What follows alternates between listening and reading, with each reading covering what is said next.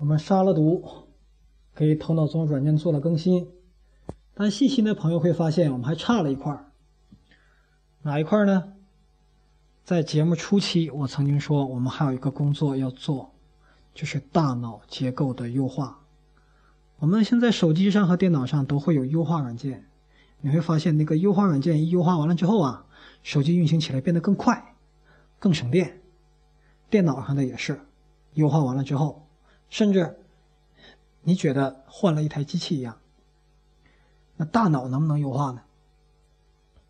如果大脑跟电脑相似，啊，手机又跟电脑相似，手机和电脑能优化，大脑一定也能优化。这一集我们就开始讲 大脑优化。但大脑优化这事儿啊，不是所有人都有需求的。当你面临比较大的挑战，你要干比较大的事儿的时候，你会需要优化，这是一种情况。还有一种情况是什么呢？原有的东西结和矛盾没打开，导致你现有的脑功能不够用了，你还得优化。总之，优化就要提升脑的性能，提升你的理性的能量。所以这一期啊，基本上是献给发烧友的节目啊，对大脑很发烧，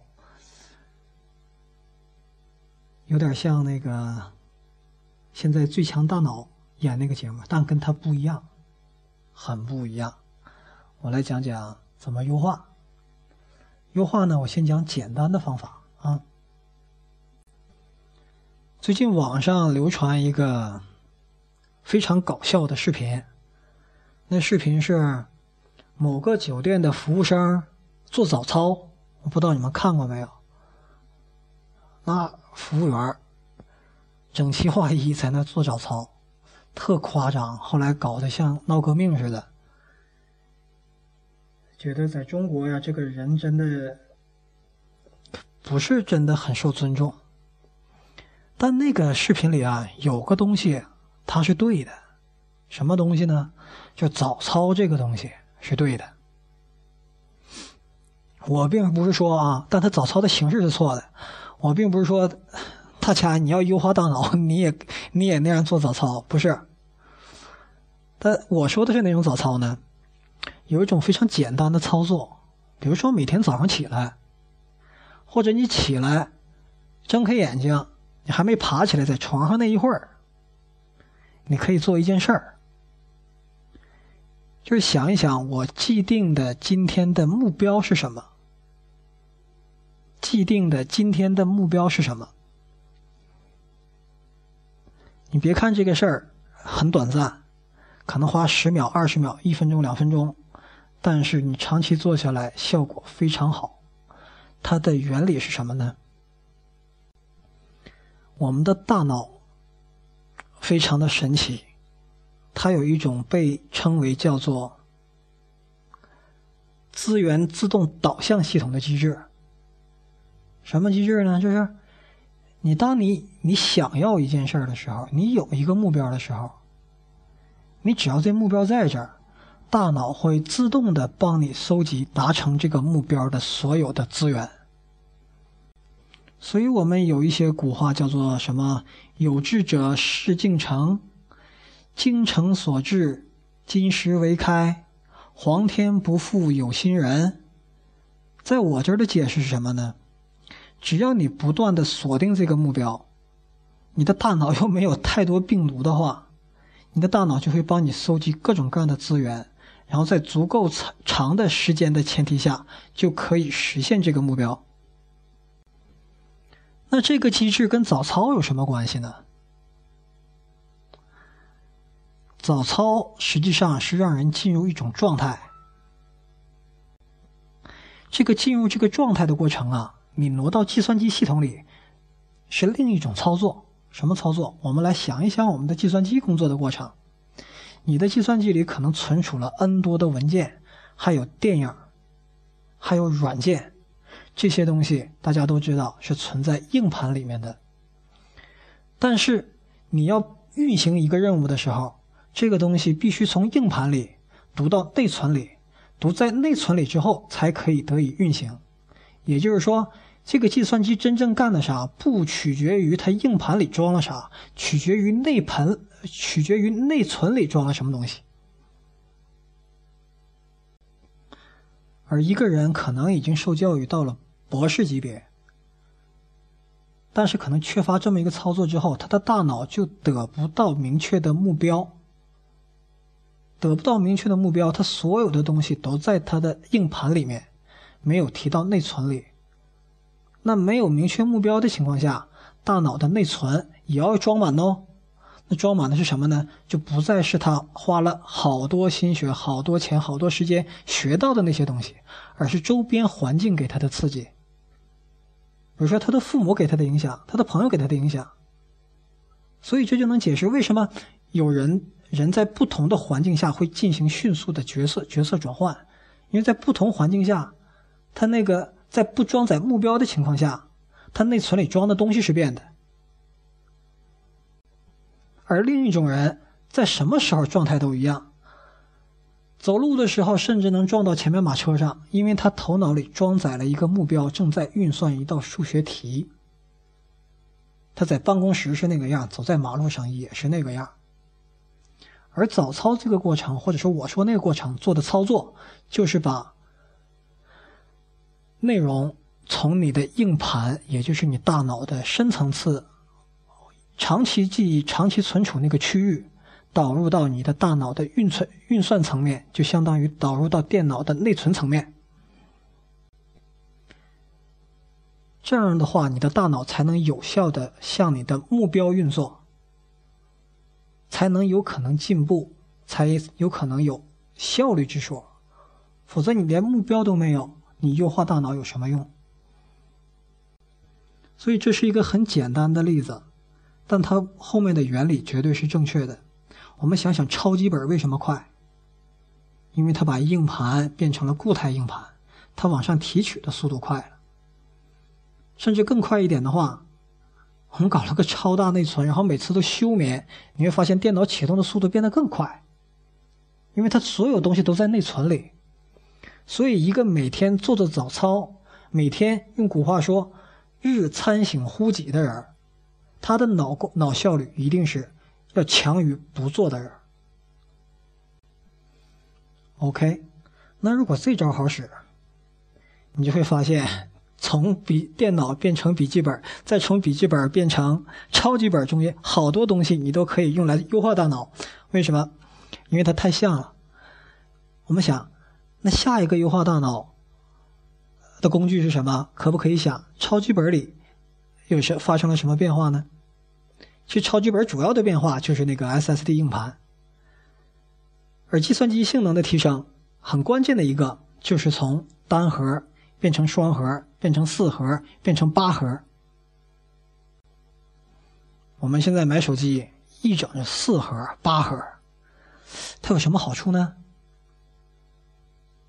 它可以进行并行运算呢，就你同时可以跑好几个程序。然后其中某一个核呢，管的是平常的功能，另几个核呢，搞的是 3D 图形运算，搞的是大量的数据吞吐，所以它做了分工。但实际上你没发现吗？它就像大脑的分层一样啊。现在手机四核就像大脑的分层一样，它先搞一个小 CPU，负责你手机的平常简单的低周期运作的事儿。然后有几几个图形 C 图有两个图形 CPU，可能有两个运算 CPU，它做了个大脑分层。那转到大脑上，我们能怎么做呢？我们大脑是几核的呀？大脑本身分核就已经分完毕了。那我们在大脑优化还能怎么做呢？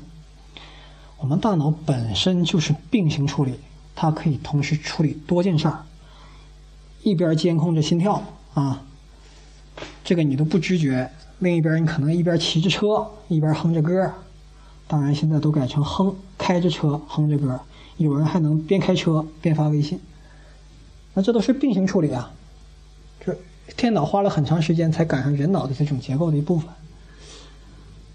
那对于大脑的并行处理，我们能做什么事儿呢？能不能让大脑变得更厉害？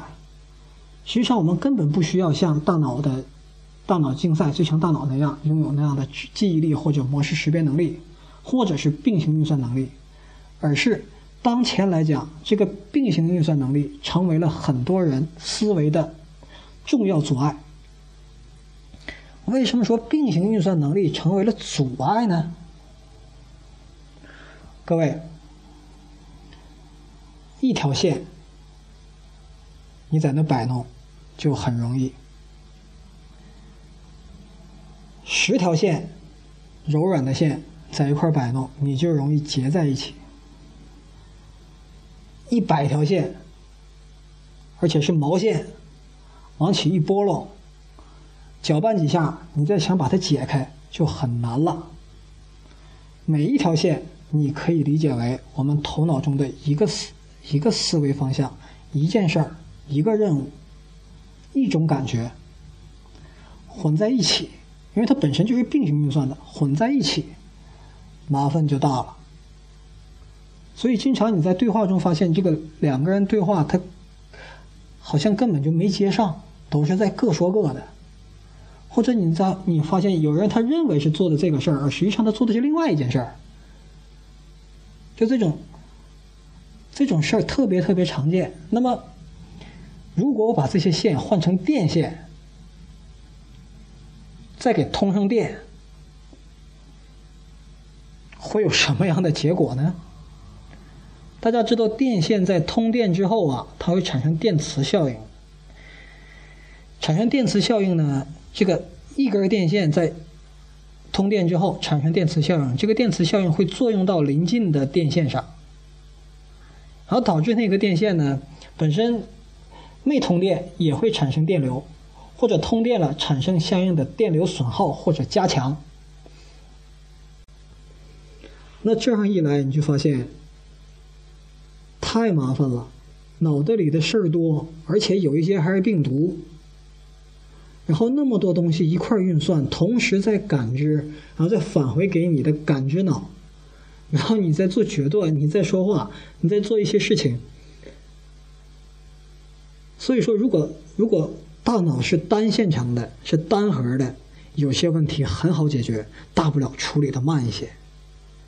现在正因为大脑是超强的并行运算，而我们在成长的过程中接受的逻辑思维的训练又是那么那么的薄弱，所以导致现在绝大多数人头脑里就像缠了几十根、几百根混乱的电线，有的电线还是裸露着，相互的搭接上。之间又有电磁反应，这叫耦合，相相互的在耦合。所以你在这么一个电路上面，你给某一根电线输入一个信号，你想在外部得到这个信号的原版的输出都已经不可能了。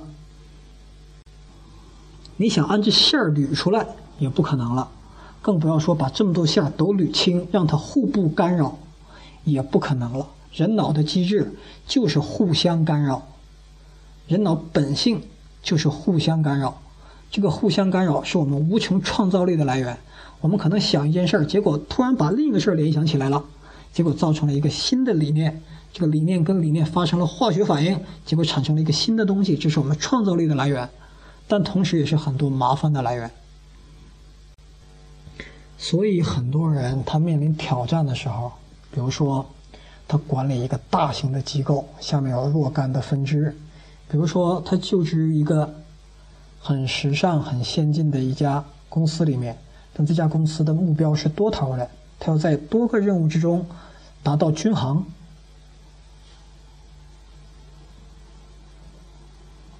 像面临这种需求的时候，就面临一个复杂事情的时候，大家往往就发现无从下手，解决不了，缺乏工具。而这种事儿呢，在电气工程、电子工程和软件开发领域，是每天都会碰到的，因为他们真的在处理那么多的电线相互的关系，包括电路的设计。我们我们现在人类芯片的数量已经远远超出人类数量的总数的多少多少倍。你想想，我们日常生活中，我们身边有多少个芯片呢？你那一个手机上有多少芯片呢？每个芯片里有多少电路啊？像指甲这么大的这个一个芯片里面，可能就有三百多万个啊运算单元，三百多个万个运算单元，那么细微的运算单元在一起还不坏，不互相干扰，你知道这是多奇迹一件事儿吗？如果我们头脑里的信号处理可以梳理成那个样子。人就可以对很多更复杂的事情进行非常有力的把控，而你总不能把每根神经给它外面包一层胶布吧？它们之间就是连着的呀。而且我说了，连着有好处。这种情况下怎么做？他山之石可以攻玉呀。我们看看在。电子工程上他们是怎么做的？在软件工程上他们是怎么做的？在这两个领域都大师级的人物啊，或者说高级点的人物，他至少知道一个概念，叫做解耦。解是解开的解，耦是耦合的耦。嗯，这个概念对绝大多数其他行业的人来讲，应该是非常非常的陌生。我相信有很多人是第一次听到这个词儿。让我来给大家找个例子，来阐释什么是解耦。解耦的原意呢，就是说各种电线它不有耦合反应吗？把那个在电线设计的过程中，把这个耦合因素会考虑进去，然后在设计过程中就把这个耦合避免掉。比如说。我们的电线，我们看到那个电线一包括网线，它的设计就考虑了这个事儿。我们很简单的一根网线，你把它剪开之后，你会发现呢，网线里面不是一根线，而是六根还是八根忘了，好长时间没碰这东西了，反正是很多线，每条线执行自己独立的运作。那即使是一根普通的双股的电线，它的设计它也要缠绕起来，相互缠绕。这个缠绕是什么呢？让那个耦合不起逆向作用，电流正好是在里面构成两个相互抵消的耦合。那这个是解耦的原意。那么在生活中，我必须也得给大家找个例子。生活中怎么去解耦？生活中的事儿，大脑中的概念怎么样解耦？想到了一个，在我们的生活中啊，尤其在法律问题上，都是强制性的解耦。什么是强制解耦？两个人，一个人欠了另一个人的钱，然后就是不还。就是不还呢，结果这个债主啊就怒了，就把这人给打坏了。这个事儿呢，你要是没有法律的解耦，就判起来就有点麻烦。这个人说：“我借我我我我是借钱了，我是没还，但我现在还没没有还钱的能力，我就想让你等等。”那个人说：“那我就打你了。”民间就是这样吗？但是，你说他俩到底谁对谁错？不好衡量，跟打的轻重有关，跟他到底能不能还钱有关，跟他之间要了几次债还有关系。我要了一次没还不一样，我要了十次还不还那是不一样的。所以，要想把这个案判开，法法律部门至少要做一个解耦。先做一个民事的，再做一个所谓刑事的，我是不太清楚啊。反正就是借钱是一回事儿啊，你借钱没还是一回事儿，但他没还钱，你打人就是另一回事儿。把这俩事儿解开，分别来判。所以我们经常在听到法律的判决是某个某个某个啊，比如说数案并罚，然后或者是某个他的另一个罪，在另外的案件里去进行审理。那术语我想不起来了，但你们知道我的意思。他会把这事儿啊先给解开，解成单独的、单独的一对一的事情，把这个事儿简化、拆开，这叫解耦，给它解开。解耦的一个解，耦合呢，就是你解到一定的程度，有边界的时候，那个耦就消失了。比如说借钱是借钱的事儿，一判决就是你赶紧还他钱。另一个事儿啥呢？你打他，那这属于刑事犯罪吧？而且打伤了啊，属于刑事犯罪。那跟前面借钱的事儿没关系。就算借钱了，你也不该打他。所以在这个两个案子，在第二个案子里。你打他，你要赔偿他，你要负相应的责任。所以法律呢，相应比起来，哎，它就能处理很多很多稍微复杂的问题了。所以这就不奇怪，为什么为什么某个法律专家成为了某个电路系统的设计大师？历史上是有的，不信你去查。而现在人在。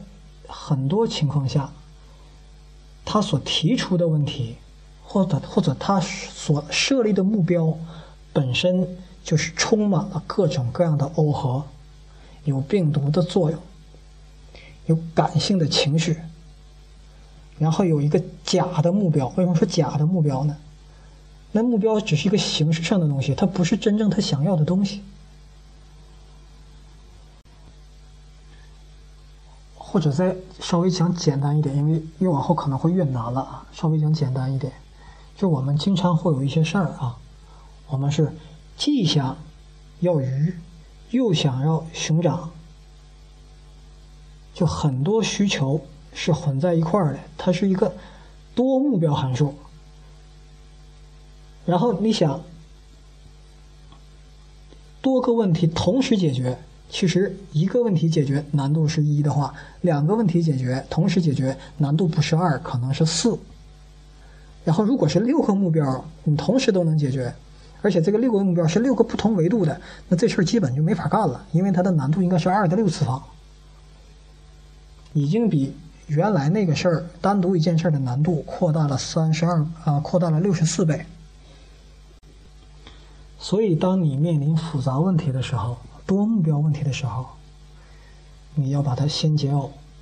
我举个例子，说这个开车这事儿是不是挺复杂？尤其在中国开车。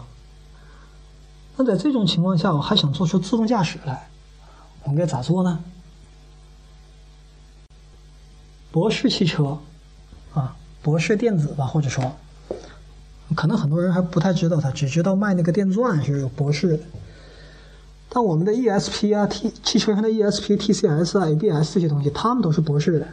你买的是奔驰啊，是宝马呀，它里面用的全是博士的东西，尤其是博士的技术、博士的博士的件啊。这家公司在科技领域上是非常非常的辉煌的。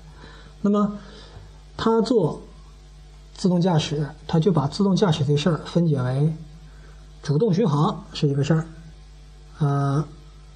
主动停车是一个事儿啊，自适应巡巡航是一个事儿，刹车是一个事儿，就自动停车是一个事儿，然后路线偏离是一个事儿。因为不管你看起来驾驶的有多复杂，而驾驶这个事儿分解到解耦的最佳程度，就是这三件事儿的不同的组合。然后这三个事儿可以单独走。不干在不在不单独进行研发，不在一起相互的干扰，这就是耦合用在这个科研上，面面临复杂问题的一种很经典的解法的例子。那举一个更大众点的例子，说一年轻小伙儿找来问，说我这个想与众不同，想成功。我该怎么干？我现在有什么什么的基础？我要进哪个哪个行业？我要怎么干？你给指点指点。我说：那你先把目标划定一下吧。啊，目标就是自己还得到成长啊，同时有美女爱他，同时赚了很多很多钱，然后同时身体还得健康，然后同时还得有足够的时间陪爸妈啊，就是多方位的成功啊。然后你会发现这事儿好像是不可能解决的，为什么呢？有些事儿它是矛盾的，就是它在耦合在一起了。比如说，你想赚钱，你就得花时间呢。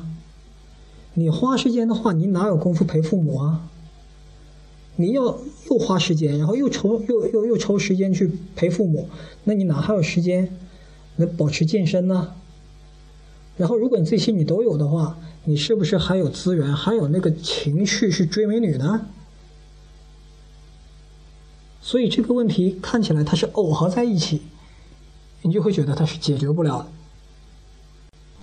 但用解耦的方法，这个问题就可解。怎么解呢？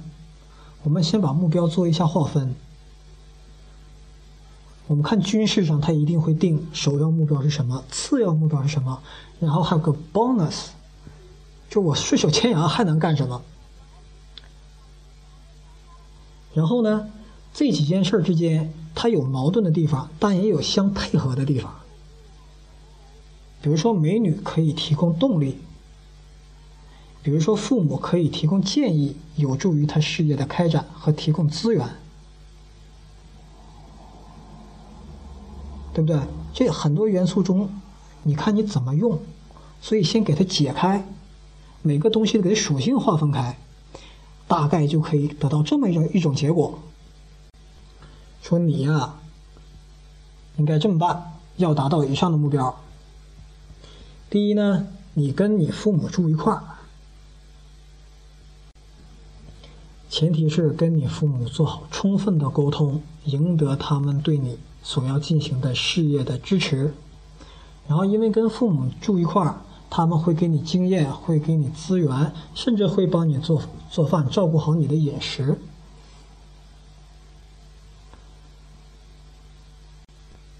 然后金钱和美女呢，不当做首要目标，你要把金钱和美女当做是你。那个事儿成了，你成长成长成为一个卓越的人之后的副产品，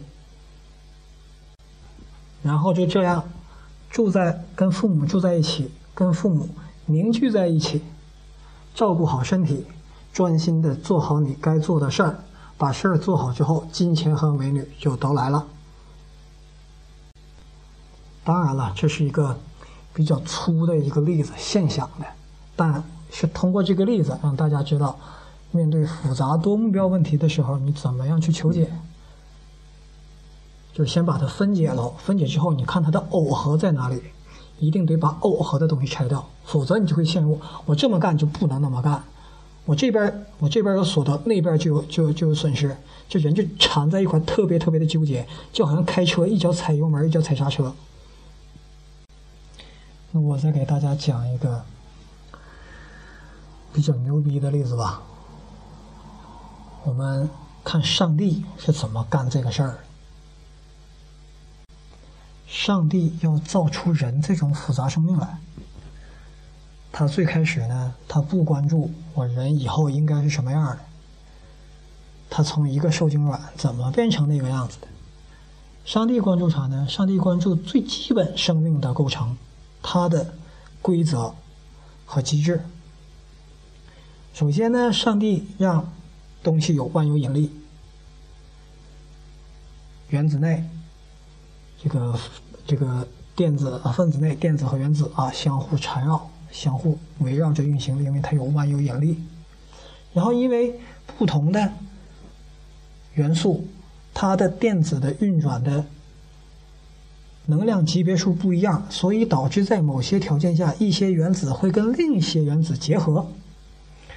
这个事儿再递归下去，就是一个可以跟俩结合，俩可以跟仨结合，它就不断的可以组成大分子。组成大分子的时候呢，因为分子结构的不同，导致它在分子上不同的位置，它的能量级不一样，它表现出不同的化学属性和相应的电的功能性。那这样更多的复杂的分子结到一块儿，就开始形成了初步的生命。形成初步生命的时候，它的机制、它的规则是什么呢？它的机制是不断的迭代，不断的往起粘，不断的往起增加，不断的复杂下去。然后形，然后它组成这个东西的原则是什么呢？它选最广泛存在的元素作为所有生命元素的基本元素。比如说，它用碳、氢和氧。我们身上的所有的有机物，它的组成就是碳、氢和氧占了主大主主要的主要的比重，因为这三样东西在地球上是最容易获得、最具有经济性、最广泛的。那光有这三样不行啊，我们不还得吃维生素了吗？为什么呢？因为像铁这类的元素，它就铜啊、锰啊比较稀缺，但它有它自己的功能性。所以，维持功能性的时候，在设计生命的时候，它用到了这种功能性的，就存量比较少的这种元素。所以你看，它在设计的时候，如果有上帝的话，它一定是解耦的。我构成基本的，我怎么做？我构成功能性的怎么做？因为要构成基本的，所以它要是最经济的。然后我们跳跃到我们现在人这个阶段。我们人这个阶段，我们包括我在这里做这个思想活动，给大家讲，实际上我身体的每一个细胞都在进行他们该有的工作，各司其职，互不干扰。你难以想象一个没有解耦过的身体是什么样的，比如说，你的胃液，因为你你你的胃液是具有腐蚀性的。然后，它周围有相应的黏膜，有相应的组织给它控制在一定范围之内。如果你的胃液流到血管里，会出现什么样的情况？那就是胃液它的作用没有解除掉跟其他组织的耦合，或者我们的血液啊，血液流过肺，但如果进入到进入到进入到其他的部位上去，本来它是好的东西，但出现了这种耦合的反应。它到了它不该去的地方，发生了它不该发生的反应，人就会完蛋了。所以整个人它是一个充分解耦之后形成的这么一种复杂系统。而它重要的机制呢，就是该你干的你干，不该你干的你别干。你该干的事儿把它干好了，别影响别人。这是它的机制。有这样的机制，才可以构建成非常复杂的系统。反例是什么？该吞噬细菌的细胞变成了吞噬正常细胞的细胞，那就是白血病。该他干的他没干，不该他干的干了，那就是癌症。运用这么简单的规则和机制，就可以构建出。这么优美的人体，还可以有思维，所以任何你面临任何复杂的工作、具有挑战性的工作，你要把你电脑、把你的大脑进行提升的时候，尤其是你这个大脑又是天生就是做并行运算的时候，一定要做目标的解耦，这里还包含你情感感觉的解耦。最普遍的就是要把感觉先放在一边解开，因为感觉往往是影响你决策和理性的最大的最大的因素。讲到这里，我已经感觉可能绝大多数人已经听得很累了，再往下也很难了。呃，对于大脑的优化，到此我觉得就为止了。因为大脑本身太优秀了，只是中了病毒都很多。你把病毒清一清，你的大脑基本就够你干所有事儿了。干再难点的事儿，做一做解耦，考虑考虑这个世界运转的真正的机制，生命运运转的机制和规则，基本上也就够了。所以这个节目到现在呢，带着大家知道你脑子里有病毒存在。然后又扫毒，扫毒之后又装软件更新，装新软件，之后呢，又帮你做一些简单易行的大脑优化，比如说每天早上规划一下目标，想一下那个目标，强化一下啊，就把你真正想要做的目标解决的问题和瓶颈从硬盘里提到内存里，然后你的大脑会自动的收集资源去解决它。之后又讲了通过解耦的方法，寻找合适的机制来处理复杂问题。进而使大脑的表现得以提升。到这儿，整个这个故事就闭环了，完事儿了。如果还更感兴趣，那就加我的微信，我们进行进一步的沟通。微信号三三幺八幺八九。大脑的杀毒软件节目到此结束。